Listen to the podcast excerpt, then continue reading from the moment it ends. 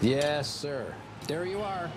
That is a perfect hot pastrami sandwich. Fantastic. The man is a living legend. Look at the menu. At this very delicatessen, they named the sandwich after him. Midi sur TSF Jazz. Aujourd'hui, nous avons le plat de côte, ou les paupiètes, ou le civet de lapin. Mettez-moi d'abord un civet. hein, Et puis mon plat de côte après, quoi.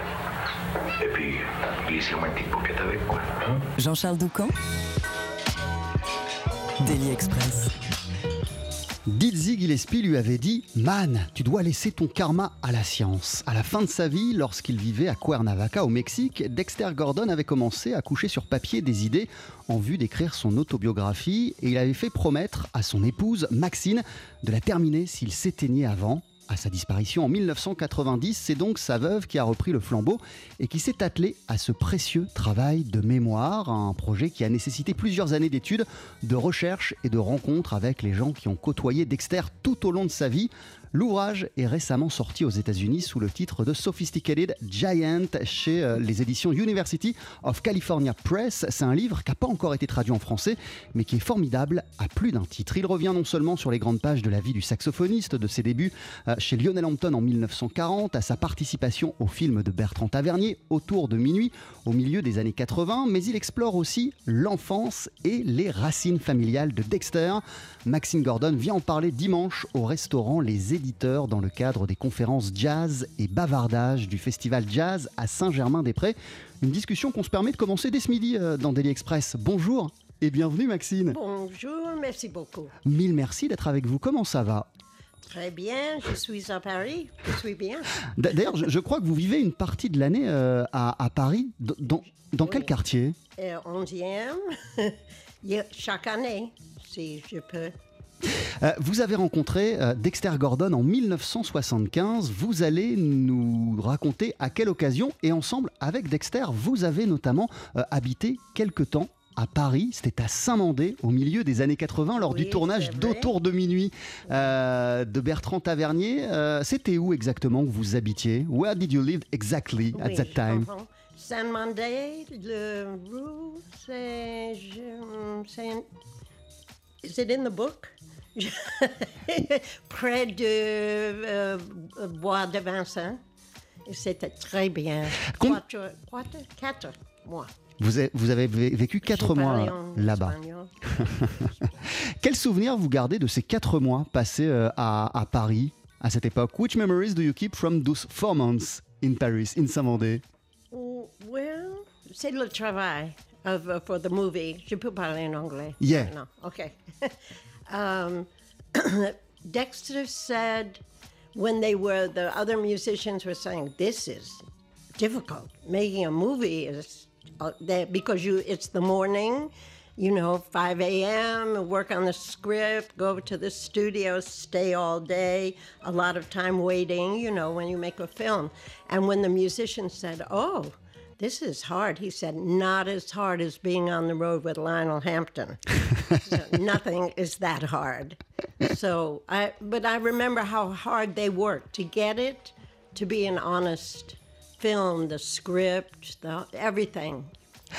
En fait, euh, Dexter Gordon, lorsqu'il était à Paris au milieu des années 80 pour le tournage de Bertrand Tavernier, avait l'habitude de dire aux musiciens qui venaient à sa rencontre et qui lui disaient euh, Waouh, la vie d'acteur, c'est quand même pas facile, il faut se lever à 5 heures du matin, ce sont des journées euh, entières sur les plateaux de tournage, ça dure des heures et des heures.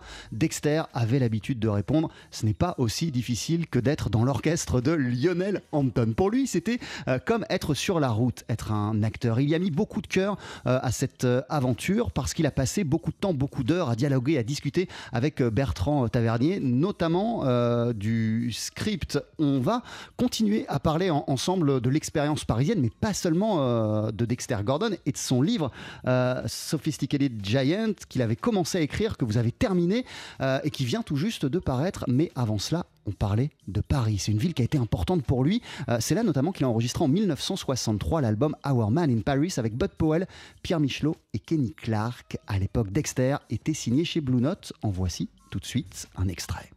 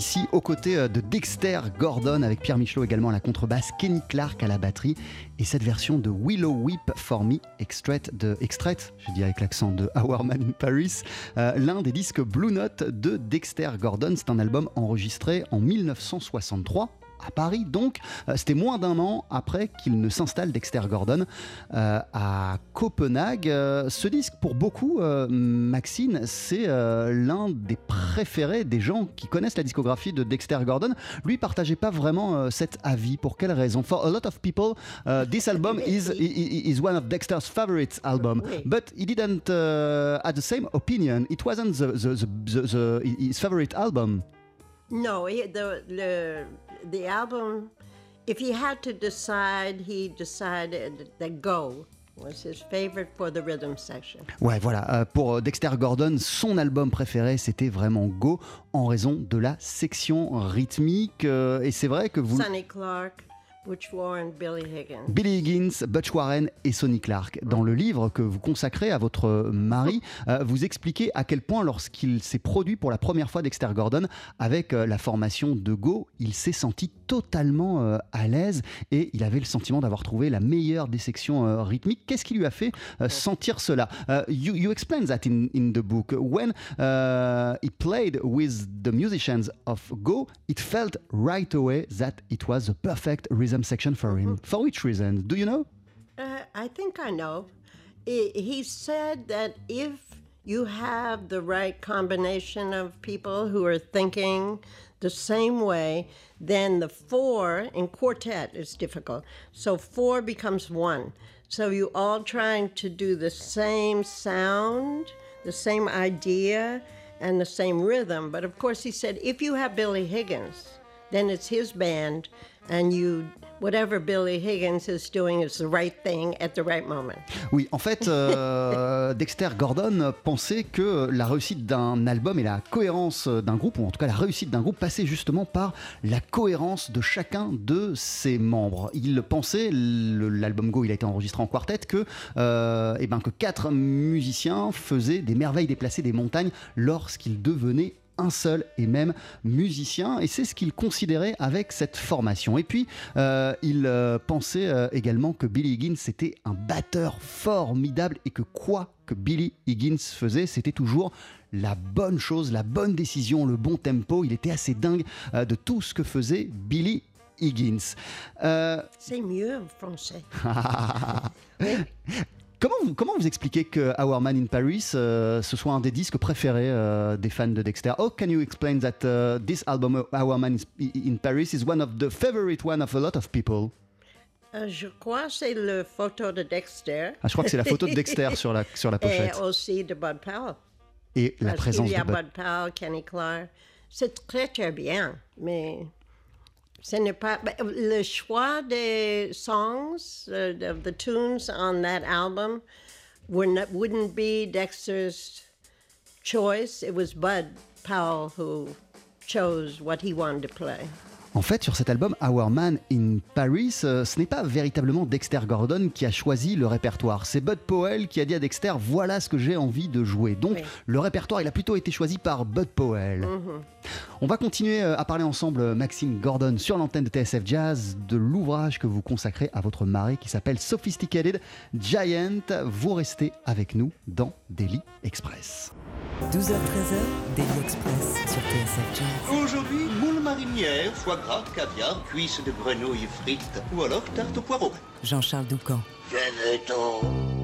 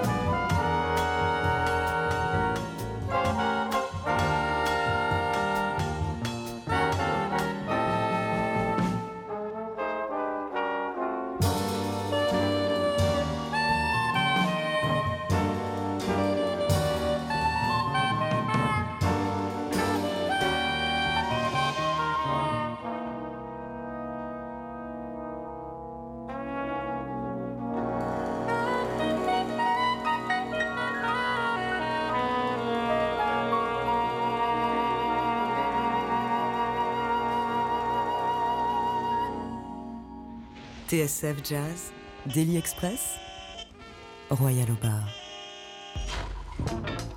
Avec à l'instant un extrait de l'album Sophisticated Giant enregistré par Dexter Gordon en 1977. C'était une version de Oh Insensitive avec autour de lui des musiciens tels que Slide Hampton ou le trompettiste Woody Shaw. Nous sommes en votre compagnie, Maxine Gordon. Vous êtes la veuve de Dexter et vous venez de lui consacrer un très très bel ouvrage, Sophisticated Giant, que vous allez présenter euh, dimanche après-midi à Jazz à Saint-Germain-des-Prés dans le cadre des conférences Jazz et Bavardage.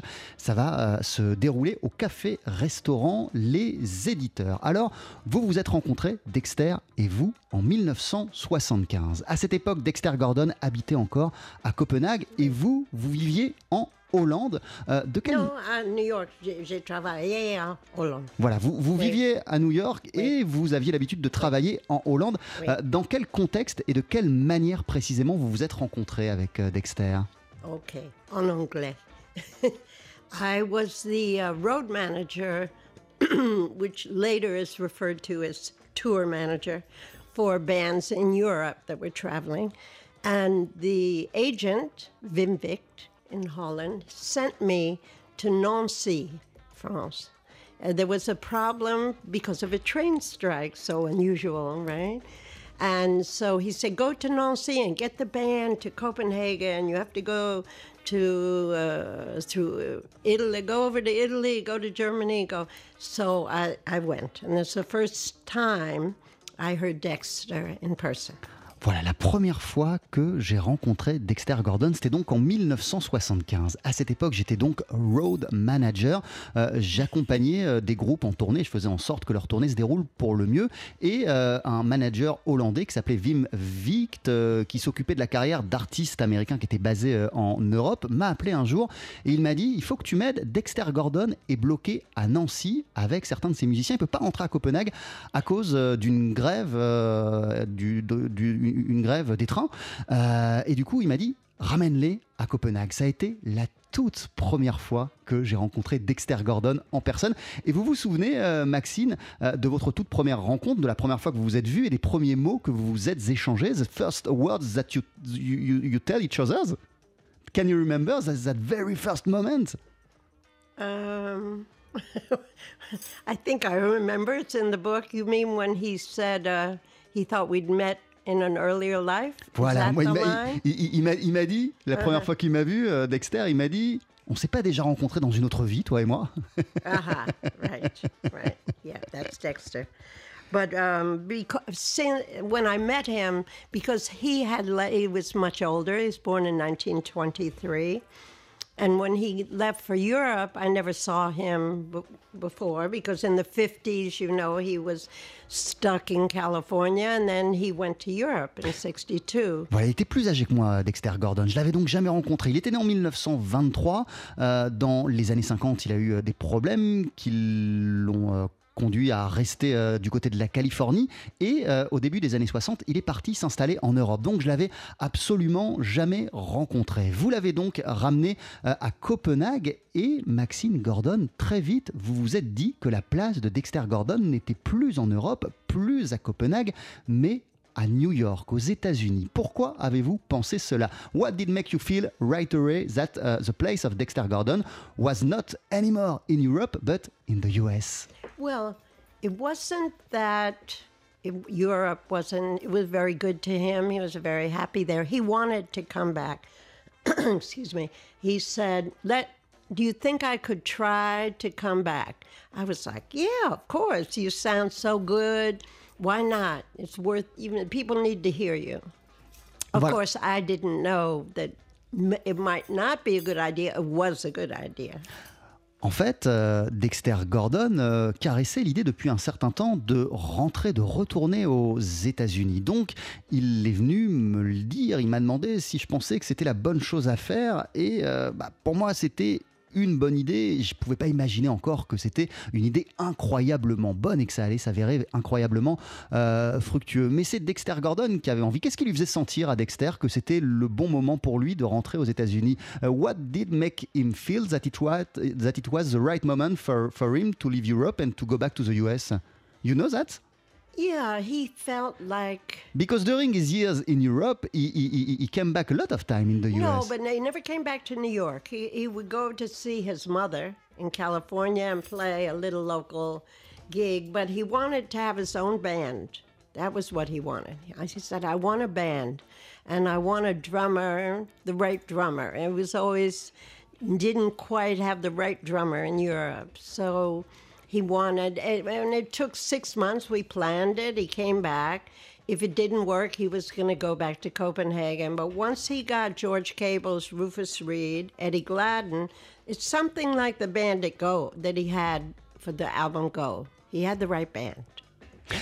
En fait, euh, Dexter Gordon, euh, en fait, était très bien euh, à Copenhague. Ça lui avait fait du bien d'être en Europe, mais il sentait le besoin de rentrer aux États-Unis. Évidemment, il était venu par le passé faire des séjours aux États-Unis, mais c'était jamais à New York. C'était en Californie pour aller voir sa maman. Et puis il faisait des petits concerts dans les environs, mais il n'était pas revenu à New York. Et ce qui lui manquait aussi à Dexter Gordon, c'était d'avoir son propre groupe, une véritable formation. C'est ça qu'il voulait, c'est ça euh, qui lui manquait, et d'avoir surtout un batteur.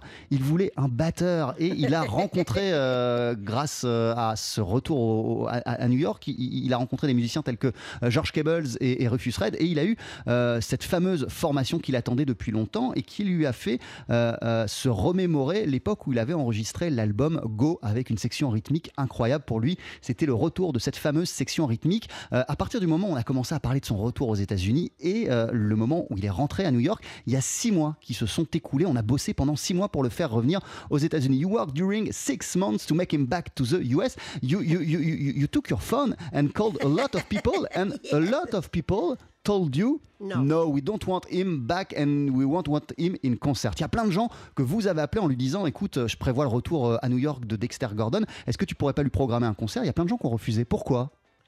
Why a lot of people told you we don't want him back Uh, They said it had been too long. Ils ont oublié Dexter, and, and they thought he was something from the past. And I said, no, he's actually sounds very modern. And they were like, no. So we had a list of the people who said no. And when he had the big success, those people were calling. and he said, just tell them they have to wait. Il y a plein de gens, euh, c'est pas qu'ils voulaient pas revoir Dexter Gordon, mais euh, ils pensaient pas que c'était une bonne idée euh, qu'il rejoue comme ça euh, à New York, parce que pour lui, il s'était absenté des États-Unis pendant trop longtemps. Il avait passé trop de temps en Europe et sa 14 musique était euh, associée euh, à quelque chose du passé et pas d'aujourd'hui. On a fait une liste hein, des gens qui n'ont pas voulu le revoir tout de suite ou qui n'ont pas voulu le programmer tout de suite, et évidemment, ces gens-là nous ont appelés lorsqu'ils ont vu le succès généré par le retour de Dexter Gordon. Et nous, ce qu'on leur a répondu, c'est on va attendre encore un petit peu avant, euh, de le, à- à- à- à- avant de se faire programmer euh, dans ce club. Mais au début, il y a même Max Gordon euh, du Village Vanguard qui pensait que c'était pas une bonne idée et très vite il a changé d'avis. Max Gordon a dit non, non. But he changed his mind thanks to you. For which reason?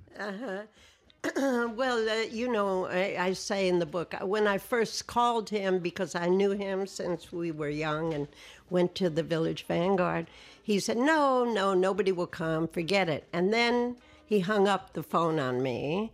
And then when I called back and said, he didn't have to pay. Dexter would pay the band. He was like, "Oh no, that's a bad idea." But I give him a gig. Oui, en fait, euh, au début, euh, Max Gordon, euh, quand je lui ai proposé l'idée, soumis euh, l'idée, cette proposition que Dexter se produise au village Vanguard, il m'a dit non, moyen, c'est impossible, il m'a raccroché euh, au nez. Je l'ai rappelé et je lui ai dit, écoute, Max, euh, il faut absolument que Dexter euh, joue au village Vanguard. Voilà ce qu'on va faire. Toi, ça va rien te coûter, c'est Dexter lui-même qui payera ses musiciens. Euh, t'auras rien à payer, t'auras rien à avancer.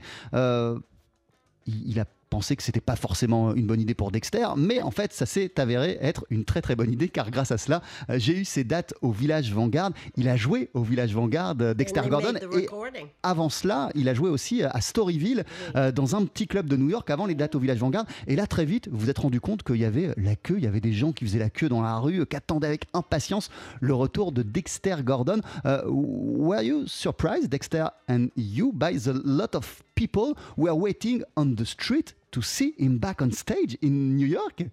What was I your was- reaction? I was surprised, but he was not. he, it was a way Dexter had where he would just say, well, okay, this is how it's going. The same with making the movie and be nominated for the Oscar. People were shocked, and he was like, well, you know, I did a good job. Ouais, en fait, Dexter Gordon, il n'était jamais vraiment surpris. Moi, parfois, il m'arrivait euh, d'être surprise, mais Dexter, non. Ça a été la même chose lorsqu'il a tourné euh, le film de Bertrand Tavernier autour de minuit et euh, lorsqu'il a été nominé dans la foulée aux Oscars dans le rôle du meilleur acteur. Il y a plein de gens qui disaient, mais c'est totalement dingue, t'es nominé aux Oscars. Et lui disait, bah non, c'est normal, en fait, j'ai fait du bon travail.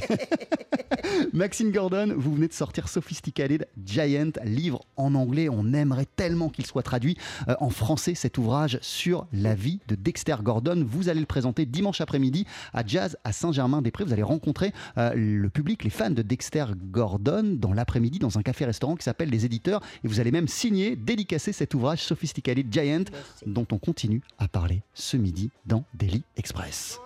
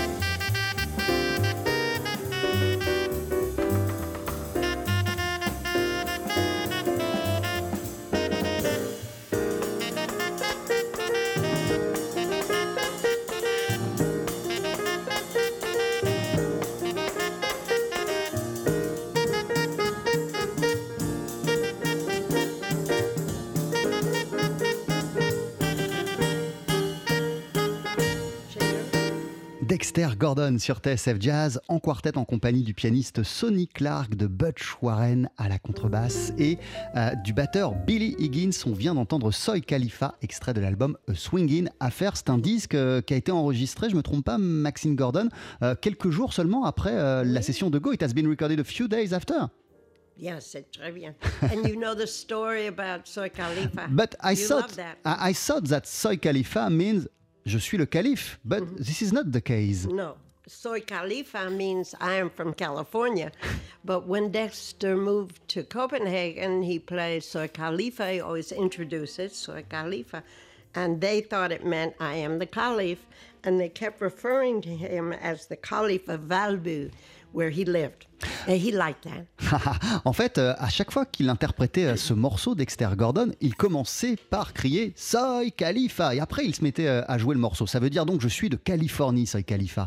Mais les gens au Danemark où il habitait ont cru qu'il disait je suis le calife, je suis un calife. Et ils ont commencé à le surnommer le calife et à associer ce titre calife au quartier où il habitait à Copenhague. Maxine Gordon, votre livre s'appelle Sophisticated Giant. Vous le présentez dimanche de 17h30 à 18h30 dans le cadre d'une conférence jazz et, va- et bavardage organisée par le festival Jazz à Saint-Germain-des-Prés.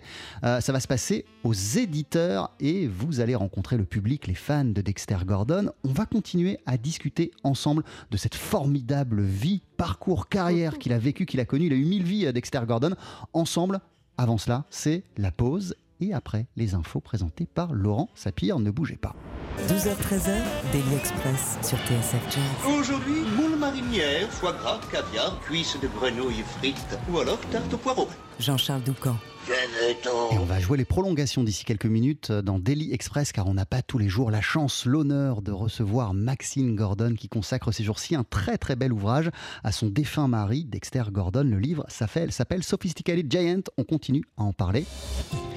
Après le journal de 13h présenté par Laurent Sapir. Bonjour Laurent. Bonjour, une journaliste du Monde convoquée par la justice dans l'affaire Benalla, Ariane Chemin, qui avait été à l'origine des révélations sur les agissements de l'ancien collaborateur d'Emmanuel Macron, est convoquée euh, pour mercredi prochain par les policiers de la DGSI au sujet de ces articles sur un sous-officier de l'armée de l'air qui s'est trouvé être en lien avec Alexandre Benalla et qui était aussi le compagnon de l'ancienne chef de la sécurité de Matignon. Une convocation qualifiée d'inquiétante par le directeur de la rédaction du Monde, Luc Bronner, d'autant qu'elle fait suite à une procédure euh, similaire concernant euh, deux journalistes euh, du site Disclose qui avaient enquêté sur les ventes d'armes françaises au Yémen. Nouveau coup dur pour les salariés d'Ascoval. Leur repreneur désigné, British Steel, devrait être placé en redressement judiciaire ce mercredi en Grande-Bretagne après l'échec des négociations avec le gouvernement britannique sur un prêt de 34 millions d'euros.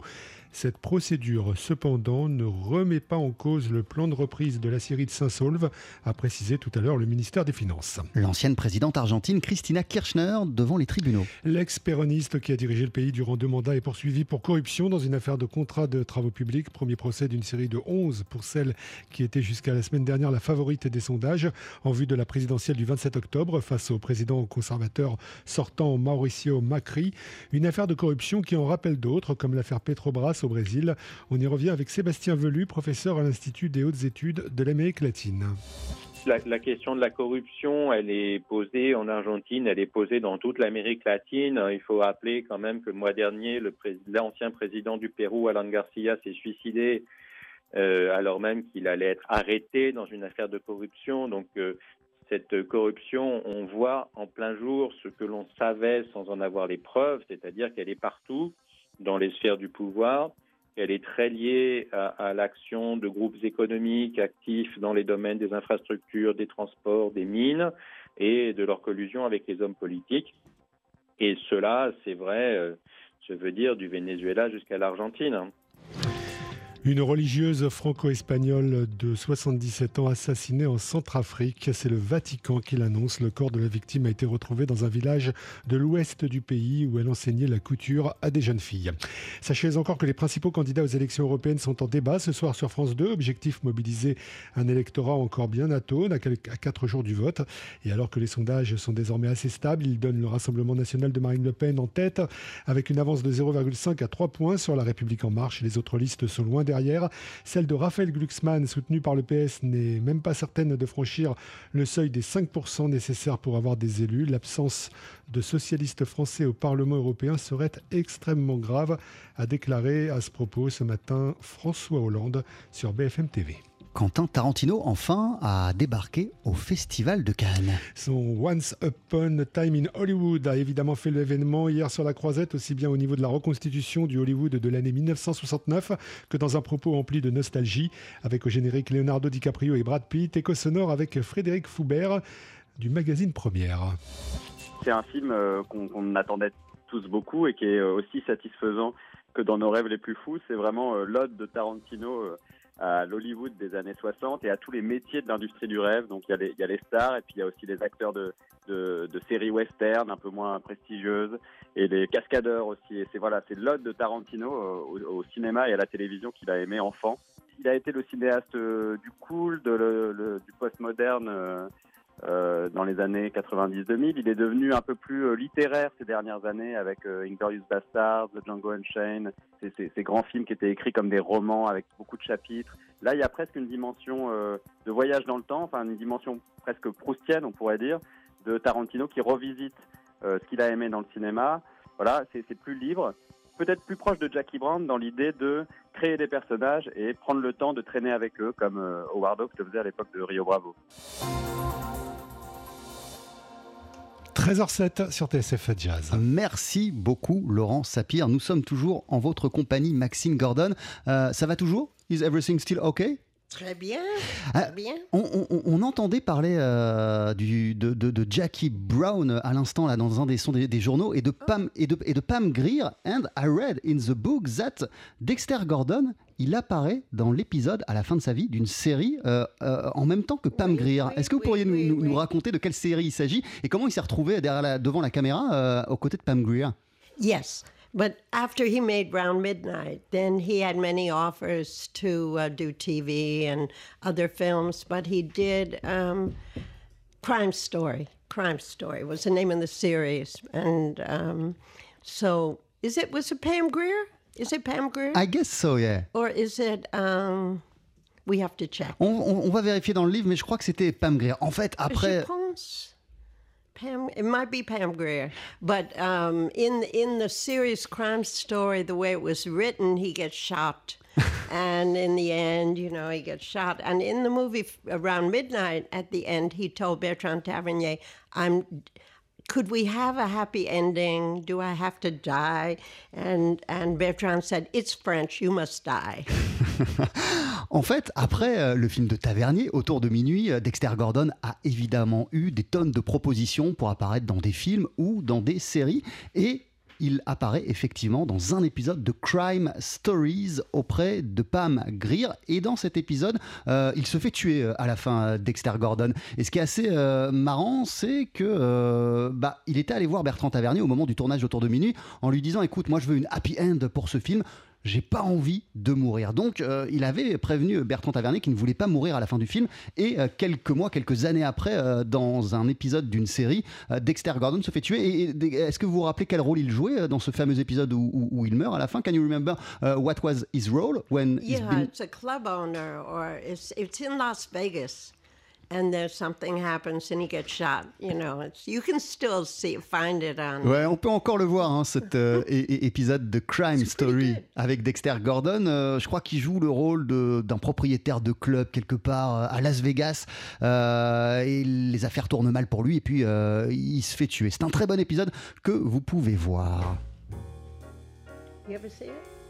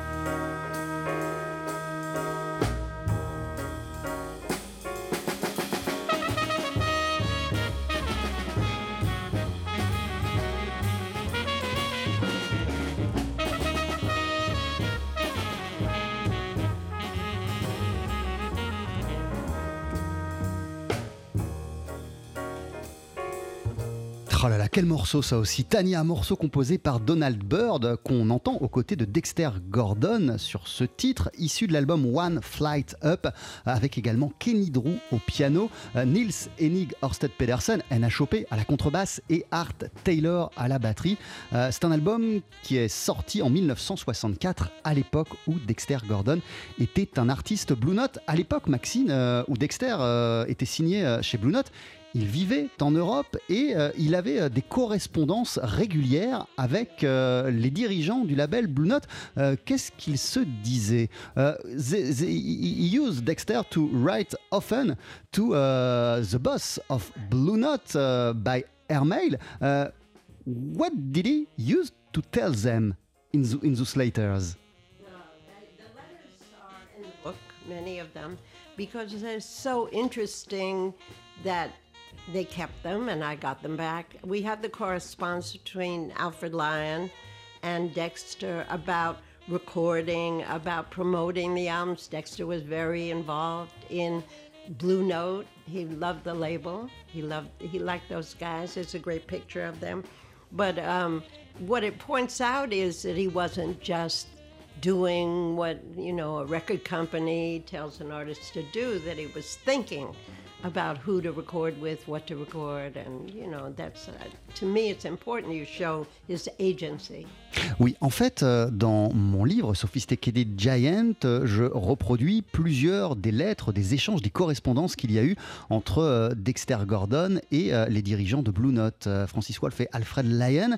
Et bah, ce qui est intéressant, c'est que dans ces courriers, Dexter Gordon leur parle de ses idées pour les albums à venir, pour les sessions à venir, les prochains enregistrements, de quelles sont ses envies, de comment il voit les choses, de la date où va se dérouler telle ou telle session. Et ce qui est intéressant, ce que ça nous montre, c'est que euh, c'est pas juste euh, des relations, euh, c'était pas juste des relations entre un label qui dit à son artiste tiens, tu dois faire ça, tu dois aller à tel studio, tu dois enregistrer tel répertoire. Non, il y avait un véritable échange et Dexter Gordon à cette époque était fortement impliqué, investi dans ses projets, ses albums pour Blue Note. Il avait des avis, des idées très précises de ce qu'il voulait et il les confiait aux dirigeants du label Blue Note qui était un label pour lequel il était très heureux euh, d'être euh, un artiste et d'être l'une euh, des signatures. Et d'ailleurs, pourquoi après 1965 sa collaboration avec Blue Note s'arrête? Vous le savez, ça c'est pas raconté dans le livre. Why after 1965 the collaboration between Blue Note and Dexter Gordon has ended? Do we know that? When did they sell the label? When did they? Yeah, because Blue Note, they wanted to sell the label. Francis Wolff had died. And Alfred, no, he didn't die yet. Okay. Alfred was sick. And they wanted to sell the label. You know, they, they were immigrants from Germany, from Berlin, right? And they, you know, had this great label, but then they decided to sell it, and so everything changed, and um, that was it. Until it came back because Bruce Lundwall brought the label back. Oui, c'est vrai. Euh, en fait, euh, en 1966, euh, Blue Note a été racheté par le label Liberty d'ailleurs. et en fait, c'était une époque où les dirigeants Alfred Lyon et, Francis Wolff, qui étaient originaires de Berlin, en Allemagne, qui avaient émigré aux États-Unis et créé, monté ce label. C'était une période où bah, ils commençaient à vouloir passer la main et du coup bah, voilà, en fait, le changement de main euh, du label a fait que certains artistes n'ont pas survécu euh, au, rachat, mais euh, Blue Note par la suite, dans les années 80, a été dirigé par Bruce Landval, qui a été un ami proche de Dexter Gordon, ce qui fait que bah, il a pu renouer Dexter avec le label Blue Note et avec la prestigieuse histoire de ce label. Dexter Gordon, il est parti en Europe en 1962, au début pour donner un concert à Londres au Ronnie Scott. Qu'est-ce qui a fait qu'en fait, il est resté euh, jusqu'au milieu des années 70. At the very beginning, uh, Dexter went on 62 uh, in London just for one concert. Uh-huh. Why did it take 15 uh, years nearly to have him back in, in, in New York? Il a dit, Dexter said, I went to Ronnie Scott's for two weeks. And when I looked up, it was 14 years later. I, and because really he started working. And in in the states, he didn't know if he would find work, and if he did, it'd be a few days, maybe a week. But once he got to Europe, he worked all the time, all the time, the whole 14 years, especially in Copenhagen in the Montmartre. He worked two months, one month at a time, go all over Europe. I once did a map. He went everywhere. En fait, euh, il avait l'habitude de dire, Dexter Gordon, qu'il était parti euh, jouer au Ronnie Scott à Londres pour deux semaines et que en fait il est resté 14 ans en Europe que euh, quand il euh, a regardé euh, sa vie de retour aux États-Unis il y avait 14 ans qui s'étaient écoulés. Tout simplement parce que ce concert au Ronnie Scott à Londres lui a donné la possibilité de jouer ailleurs et d'avoir du travail régulièrement ailleurs et notamment à Copenhague où il s'est installé et où il y a un club de jazz mythique le Montmartre où il pouvait jouer avoir des engagements d'un ou deux mois non-stop. Donc, il a énormément travaillé. Et puis, il se disait que à cette époque-là, aux États-Unis, il n'aurait pas autant bossé. Il n'y aurait pas eu autant de concerts. Il y aurait eu des dates comme ça par-ci par-là, mais il n'y aurait pas eu autant d'engagement, de possibilités de voyage et de possibilités euh, de euh, concerts. À quoi elle ressemblait euh, sa vie au, Danemark, euh, Maxine Gordon? What did look like uh, the daily life of Dexter Gordon in Copenhagen? Well, if, if you look at the photos of him, he rode a bicycle. He practiced. He had a studio. He practiced. He played in the club. He had friends. He liked the, how you say, hygge, hygge. Which is which say, is a Danish word, yeah. Danish word, which is just to be comfortable. Uh, he liked the life, and plus, he said the people liked him. So he, you know, he he bought a house. He had a bicycle. He had friends. When people came there, we went. When I used to go with the bands, go to his house. He cooked. I mean, he had a very nice life. En fait, il a apprécié sa vie au euh, Danemark. Si vous voyez les photos euh, de lui à cette époque, on peut voir Dexter Gordon sur sa bicyclette. Il a vraiment adopté le mode de vie euh, des Danois. Il pratiquait son instrument tous les jours. Il travaillait tous les jours. Il avait des engagements réguliers. Il était avec son petit vélo. Il a acheté une maison. Euh, il aimait cuisiner pour ses amis musiciens qui venaient se produire euh, au Danemark. Il s'est fait des amis. Il a vraiment adopté le mode de vie danois et ça l'a euh, rendu extrêmement heureux. Et je lisais que lorsque vous avez décidé euh, de programmer son retour aux États-Unis, en tout cas lorsqu'il a décidé lui de rentrer à New York, il y a plein d'amis danois à lui qui lui ont dit non non faut pas que tu rentres et, et même des gens comme Kenny Drew, Euh, even people like Kenny Drew uh, didn't want him to go back to New York for which reasons? Oh, they said, oh, they don't care about bebop. They won't come. You won't like it. They, you know, you have to be careful. The police, the political climate, very negative. uh, Kenny Drew didn't come back. Horace Parlin didn't come back. There are um, other musicians there that stayed.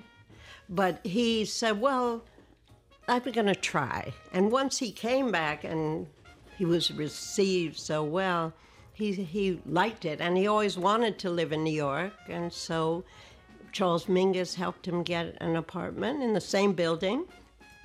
And he had a view. I'm still in the same apartment.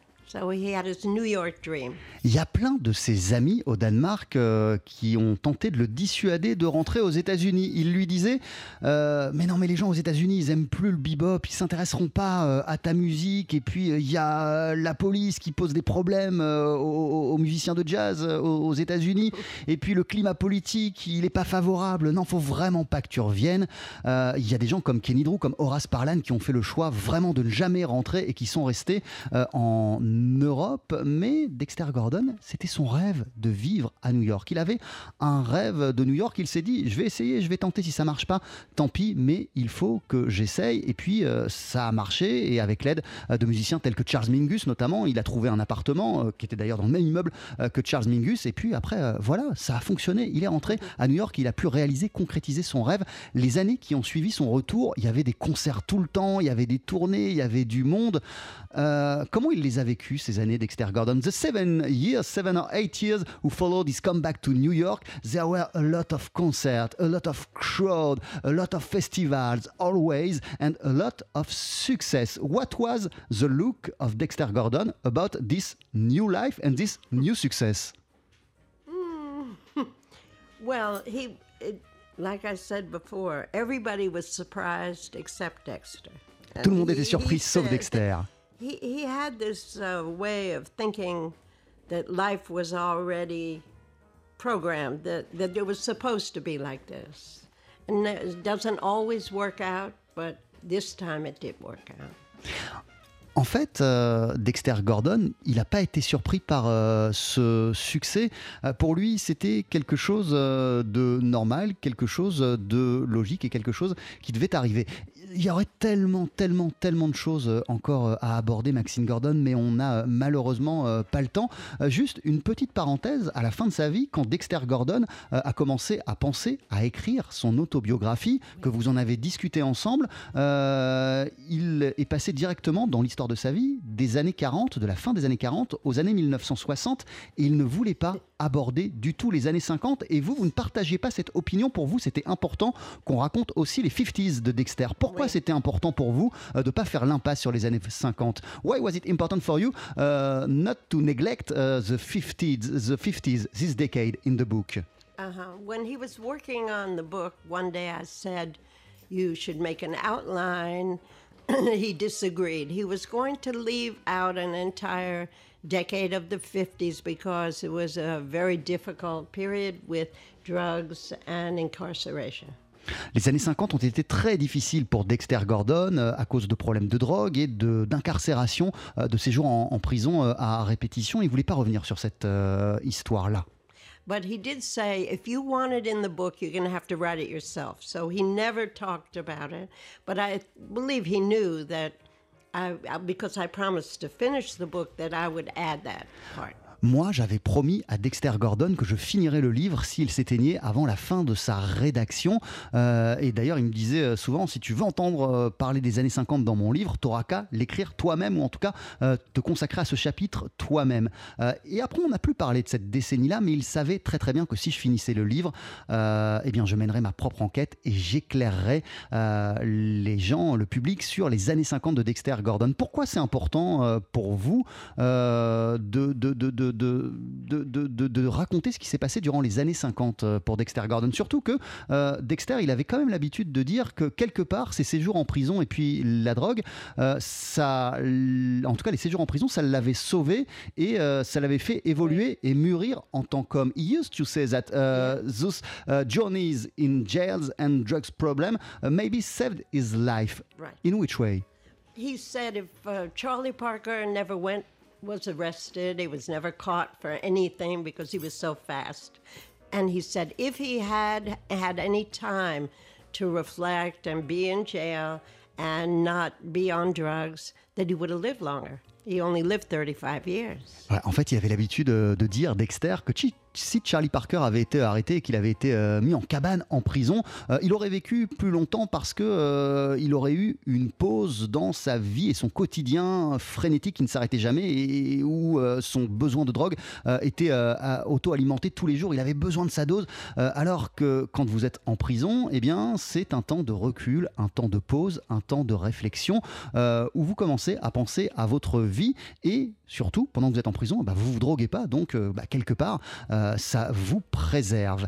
Merci beaucoup, Maxine Gordon. I wanted to share so many other things with you. Merci beaucoup. En tout cas, pour la suite, si vous voulez en savoir plus, rendez-vous dimanche à 17h30 aux éditeurs, un café, euh, resto, bibliothèque euh, également euh, de Saint-Germain-des-Prés, au, carrefour de, de l'Odéon. Il y aura une conférence dans le cadre du festival Jazz à Saint-Germain-des-Prés et vous serez accompagné par Vincent Bessière qui animera cette conférence avec vous. Vous parlerez de ce bouquin, de ce très très beau livre qu'il faut absolument, si vous nous écoutez, si quelqu'un a ce pouvoir-là, qu'il faut absolument traduire en français. Ça s'appelle Sophisticated Giant. C'est votre livre, Maxine Gordon. Ça n'a pas encore été traduit en français et ça vient de sortir aux éditions University of California Press. Merci beaucoup. À très bientôt, Maxine. Merci beaucoup.